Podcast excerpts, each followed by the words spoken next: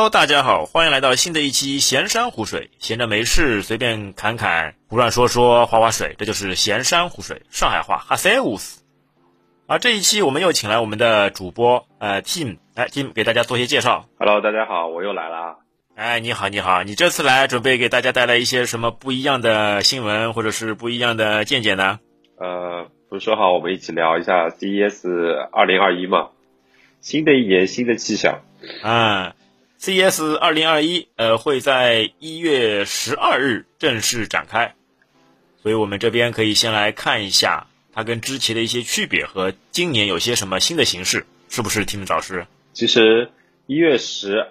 一月十二号这个日子，较之前几年的 CES 来说，就是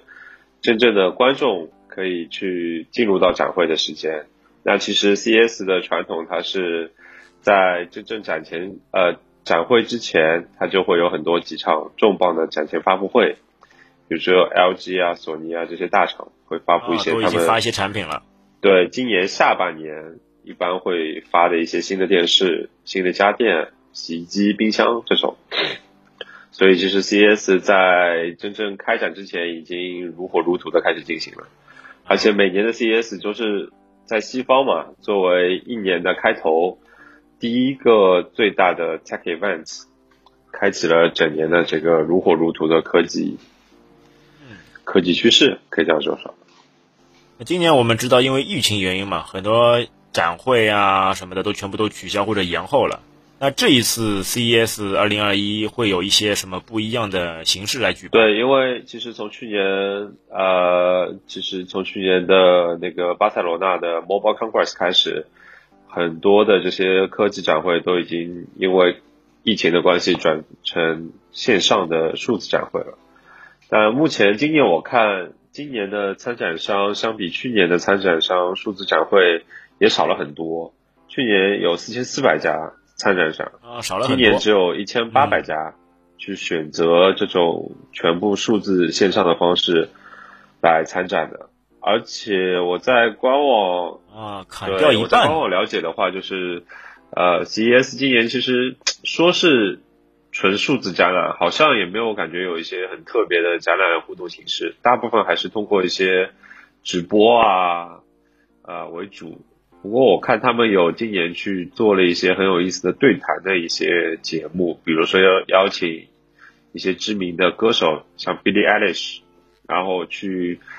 让他聊一下 technology 怎么去帮他写歌，或者科技怎么去帮他在音乐创作上有什么帮助。这些我看到的是一些比较有意思的内容。哦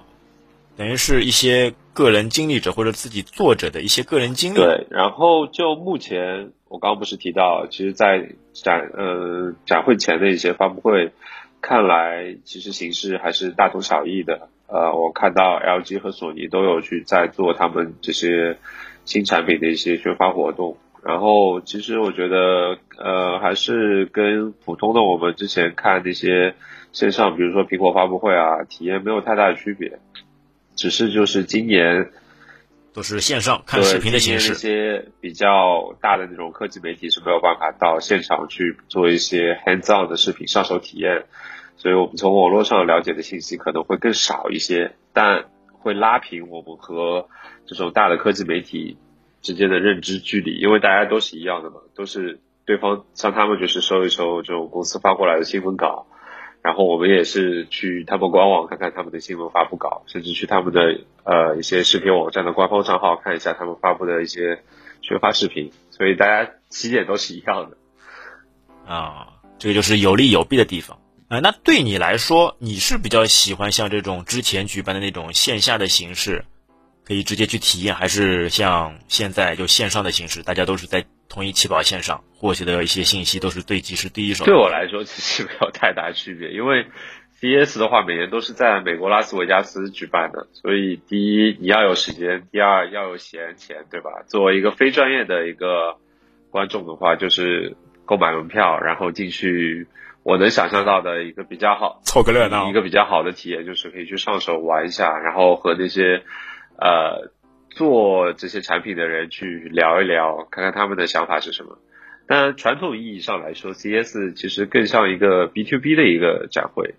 那虽然说 CES 的全称是 Consumer Technology，呃，sorry，Consumer Electronic Show，电子消费者展，但其实它还是对公司会多一些，大部分的参展商都是 vendor，就是公司对公司比较多一点。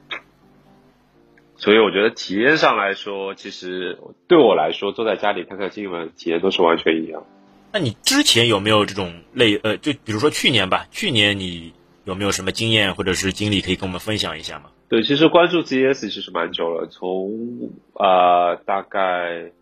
我应该在网上每年都会有去或多或少的 follow 一些他的新闻，应该陆陆续续会有十年左右的时间吧。因为当时我记得 CES 最出名的，在我印象里面，CES 第一给我的第一印象就是乔布斯那时候发布的那个三 i iPhone 三 GS 还是三 G，具体我记不清楚了。但苹果不是从来就没参加过 CES 展对，因为之前每一届的 CES 它不像现在有 Mobile Congress，所以它手机。产品和移动端的一些产品也会在 CES 上发布，然后那一年很特殊的是，呃，大家都会把 CES 看作一个很重要的一个 event 来看一个产品发布的地方，但是乔布斯就是在 CES 之前发布了 iPhone，彻底把 CES 的风头全部抢了，打破了。对，那时候好好像他们是同时进行的，所有人在报道 CES 的同时，全都去报道。就全都把新闻的一些媒体资源全都放到苹果上面，所以那一年 也可以说是一个转折点。慢慢的就是手机从 CES 没有画上了等号，然后所以此消彼长。对，然后我进苹果越来越发布会越来越好看，哎，CES 越来越没有人关注。对，然后近几年其实不光光是去年，近几年我个人去关注 C S 的一个感受是，你会觉得随着呃，科技媒体越来越多，然后互联网上的一些呃，就是媒体的方式也来，比如说 Twitter 也好像我以前可能刚刚开始接触 CS 的时候，就会去看一些呃，比如说十大 CS 最有意思的一个东西的 Top 十，就看那么一个视频，到后面就是会接收很大的一些信息量，比如说每一个厂商每一个分类。他发布了一个什么，然后会自己去看完之后总结一下，哎，可能今年的这个电视的趋势是什么？然后通过这样的方式方便，比如说我在那一年了要买电视的时候，我会自己去看一下那些产品有没有去 follow 这些最新的 tendency，而不是去买一个可能会将来被淘汰的一个产品。就信息量这几年是越来越爆炸了，就可能 CS 那几天。早上起来，每一分钟你都可以会接收到一个新的产品的 launch，新的一个好玩的配件，很有意思，其实很充实。嗯，就你所知，如果一场像这一系列的那个 CES，就一场一年当中，大概会有多少个新的产品发布？这个有大概你有知道有有个具体数字？哇，这个可能真的要去网上搜索一下了。那我估计都是数以千计的，因为反正就我们知道应该是非常多，对吧？非常多，非常多。对，因为你知道，就是 CES 很多国内的厂商也去，特别是深圳那边，他们会有拉斯维加斯会有三个很大很大的场地，大概是我昨天听威尔呃 Wire 的播客，他会说会有四百万左右平方米的一个展地的场地给到他们，就是给到所有的参展商，然后会有很大一部分中国的厂商会去带着他们的配件。就深圳华强北非常庞大的一个，对你懂的嘛？然后 华强北也会去啊，就各种乱七八糟的，比如说小到这种智能电池，大到一些智能家居，甚至一些可能北美会很火的一些，比如说前几年那个 scooter，就那些电子滑板，对吧？所以产品真的会很多，但我觉得主要呃，我自己个人。从我感兴趣的方面，主要分几个部分，一个就是那些大牌厂商每年会发布的家用电子产品，比如说电视，然后电冰箱、洗衣机。电视可能是 CES 的重头之重，重头戏。每年重头戏对每年 LG、索尼、呃夏普，可能呃还有一些很多的国国内的厂商也都会去参展，然后展示他们最新的一些电视的技术。电视我觉得是最大的一个方面啊。然后，就你所知，现在电视它最新的技术会跟之前有什么不一样吗？比如说面板会不会用什么新的一些技术？我听说有那个 Mini LED 或者是其他的。从前年开始就是慢慢开始有 8K 这个概念，去年又进一步，今年的话，我目前看下来一些，比如说 LG 的吧，LG 有两款产品还蛮让人眼前一亮的，一个是它发布了一个48英寸的 OLED。电视显示器就是它可以你在玩游戏的时候两侧向内弯折变成一个曲面屏。对，网上有一个概念视频是他们自己发布的，然后是平时你在看电视的时候它是一个平面的，然后你在玩一些赛车类游戏的时候，为了增加更强的一些沉浸感，它会弯起来。哎，对，侧边显示，对，这个效果特别啊。它是自动的吗？还是是你手动来调整？这模式是你需要切换的，切换就它自动把你延伸，一一按，哎，开关一按，电电传动就把你旁边延伸出来。哇，那这个是非常棒，很酷。呃，稍后可以把一些视频加到我们的那个播客呃 show notes 里边。就是它关键这一个点是这个四十八寸的电视，它做的相当薄，因为你知道。LG 是世界上最大的 OLED 面板的供应商嘛，它的 OLED 技术也是最好的。每年它发布的一些自己的 OLED 电视也用的是当年最好的一个面板技术。然后它它的技术是可以让它的 OLED 的屏幕做了特别薄，然后去达到这个特别薄，对，达到这个 bendable 的弯折的效果。包括去年它 launch 一款 8K 的 OLED 电视，它就是。做成一个电视柜的样子，然后你要用的时候，它慢慢把它卷上去，就是向上伸出来，然后你不用的时候再把它慢慢的卷回去。这是传统的 LED 这种哦，那是很 amazing。对，硬屏是没有办法。还有一款可能会大家比较熟悉一点，或者说我说出来的时候会感觉有一些亲切感，就是一款透明的，它也是号称 OLED 的一个透明电视，它是以哎，让我猜一下。呃，是不是小米家的？有点像小米，但小米那个，小米那个我不知道是不是 OLED，就是它的透光率号称是可以有达到百分之九十的透明度，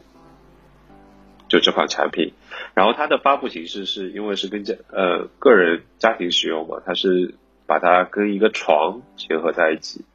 就是你要看的时候，它会慢慢的升上来，床结合在一起，慢慢的升上来，然后你不看的时候，电视跟床它是一个整体。对，就相当于你想象一下自己家里床，然后在你的床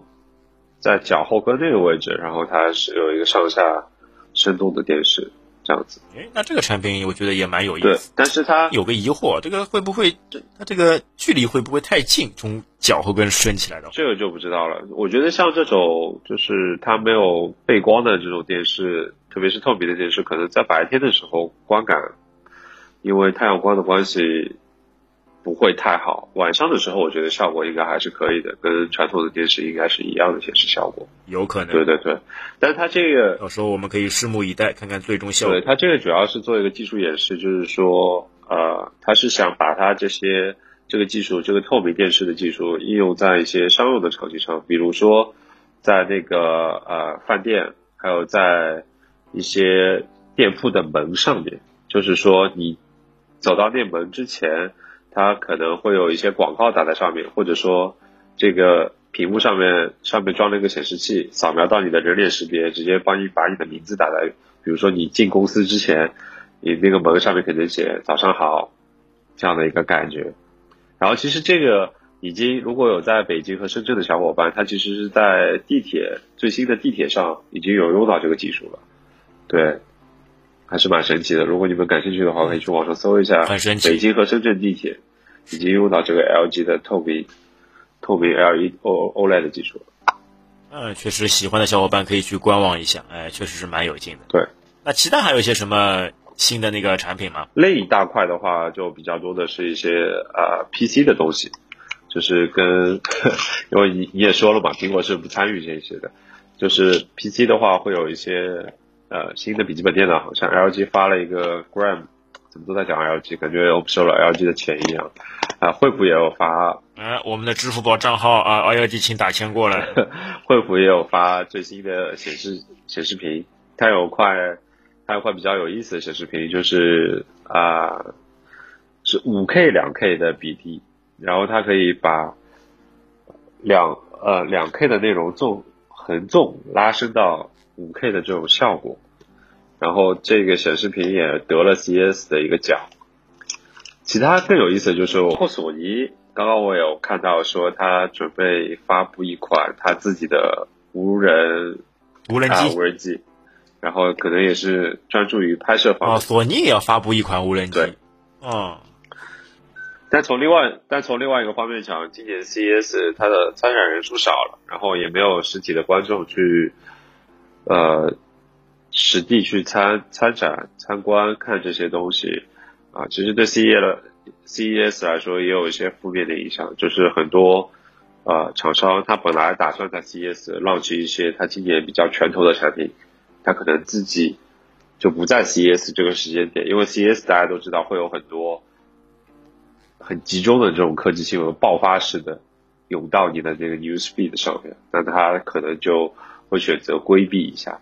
哎，我可能等 CES 过了一段时间之后，这个热度消下去了，我把我自己的东西推出来，这样的话，大家的呃一些报道的资源都可能集中在我身上了，对吧？所以也会有一些大的关注点，到时候就可以拉过来。所以会有一些大的厂商就是不选择在 CES 就今年的这个 CES 上单独再进行一个发布会，或者改变了他的计划。但一般来说，像大家可能会有个误区，觉得。呃，CS 可能发布的一些概念性产品，其实它也会有分概念和今年它打算发布的。一般来说，CS 不是在一月份嘛，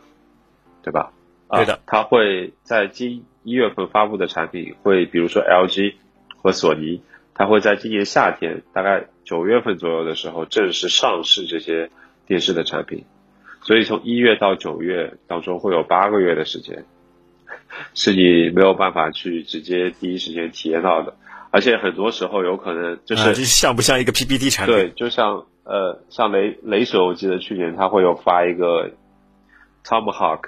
就是一个 Nuke 的集成化的 PC PC 产品，但他本来说今年年底要发的，哎，可是就没有了，不见了，就他没有打算再去做做这个东西，所以也会有这种可能性，就是。在一月份 announce 我要今年做一个什么东西，可能到年底你会发现，哎，这个东西没有。对，但是大部分来说，像家被砍掉了，像家电、电视这种，基本上都是九月份会上市。所以基本上，好比就是你今年发的，可能到第二年的时候才会大规模的有人去买，或者市场才会有，你可能你在市场上看到它，而不是说就是你所见就所得，对，这样的一个概念。呃，很多都是发布一些新奇产品。那就你所知啊，在往年的 CES 上就有分概念跟那个实际使用的嘛？那他们的比例是多少？就是说，他发布这些产品里面，大概有多少的概率是最后是可以量产化，就真实消费者是手上能拿到的呢？我觉得大呃，其实大部分都可以吧。它其实分的很明确的。像厂商的话，厂商因为它传统来说，它到 CES 会去花很多钱去租一个很大的 booth。因为我之前在我上一家公司的时候，也是有做展会相关的一些事情。然后他租了这个 booth 之后呢，那他可能会去放一些他的概念性产品，去提升他自己品牌的一些影响力，然后会让你觉得这个牌子可能很 fancy、很 technology 这种。然后同时他会有说，我今年会去发布一些什么样的硬产品，比如说，而且都是一些传统的项目，那这是大的厂商。呃，还有一些就是纯那种呃 PPT 的，比如说我们著名的那个贾老板，对吧？之前每年都会通过 CES 这个平台去做一些，比如说乐视汽车、法拉第 Future，就所谓的 PPT。法拉法拉第对，我记得前年的 CES 他还在上面去邀请媒体试驾，然后做一些。啊，像梅赛德斯奔驰，奔驰也是每年都会去放在 CES 上放一款，就是呃很有概念性的关于未来驾驶的一些汽车产品，这个都有。但很多东西你一看就知道这个是概念。但有你可以这样判断，就是有固定的，他会说我将在什么时候发售，那基本上就是一个大家买得到的东西。然后还有很大一块就是我们刚刚有提到一些配件，配件基本上如果是一些国外。国内的基本上都会在一些助手平台上上架。如果大家有感兴趣的话，第一你可以肯定是可以记住这个产品的名字，然后去搜索他们官网，然后看一下呃 Indiegogo 和 Kickstarter 上有没有一些它的众筹页面，然后可以通过这样的渠道去购入，这样子。那对于今年这个 CES 展会，目前来说，你有没有所特别想要或者特别关注的一款产品呢？特别想要的话，目前啊，其实我今年呃前两天没有关注的特别多，然后这几天我打算就好好的看一下，有一些什么新奇的好玩的产品。目前我觉得那个四十八英寸的 LG 电视或者说显示器，我还是比较感兴趣的，因为你知道我最近。考虑就是搭一台专门用来玩游戏的 PC 嘛，所以显示器像我自己本身客厅用的是一个 LG OLED，我对 OLED 显示效果很满意。那我觉得它这个又能满足我对 OLED OLED 的一个画质上的要求，而且还有一些新的功能。但如果真的要买，我估计是要很久很久，而且价格肯定不菲。你呢？你你刚刚有看到什么特别感兴趣的东西吗？我看到的话，哎，一个那个穿戴产品，就是一个智能戒指。我觉得这小东西还蛮有，还蛮有些新意。它是干嘛的？对吧？像我们之前一直是用，哎，就跟你的智能手表或者智能手环或者戴在身上的一些智能监控类似的。嗯。可以帮你测个心跳，嗯，监控一下你的那个睡眠，然后再控制一些那个家里的智能家居、智能家电。还都是蛮好玩，一个戒指嘛，因为它这东西小嘛，直接戴，对一个戒指。通过什么样的戴在手指上？它什么转动的方式来控制吗？还是？哎，可能是这样的，上面有一些那个触控，就触摸面板，类似于这样的。哦。然后通过一些红外啊，或者 RF 射频啊，或者蓝牙技术啊，然后去跟其他的设备连接，啊，蛮好玩的，也够小，呃，够轻便，然后能有的都有。因为这款产品其实之前也一直关注过，那其其实几年之前就有类似的。那今年的这款产品，我感觉好像它能够量产的概率会变得非常大，哎，所以我对这款产品比较感兴趣，到时候可以持续关注。如果有什么新的进展，也可以跟大家分享。嗯，要不我们这期先聊到这儿，然后我觉得后续我们可以看看，再评一下我们各自最喜欢的 CES 发布的新产品 Top 五，怎么样？行啊，因为展会马上就举办，我们到时候会持续关注整个展会。到时候有任何新的进展、新的产品，都会及时跟大家分享。好，那这期节目就到这边，感谢大家收听，拜拜拜拜。感谢您收听本期节目。如果您觉得节目对您有帮助，欢迎点赞、留言、转发，让更多的朋友知道我们这档节目。如果您对节目有任何的建议和想法，也请在评论区中留言，我们会虚心接受，积极改进。希望您可以在喜马拉雅和 Apple Podcast 上对我们节目进行订阅和好评，您的支持是我们最大的前进动力。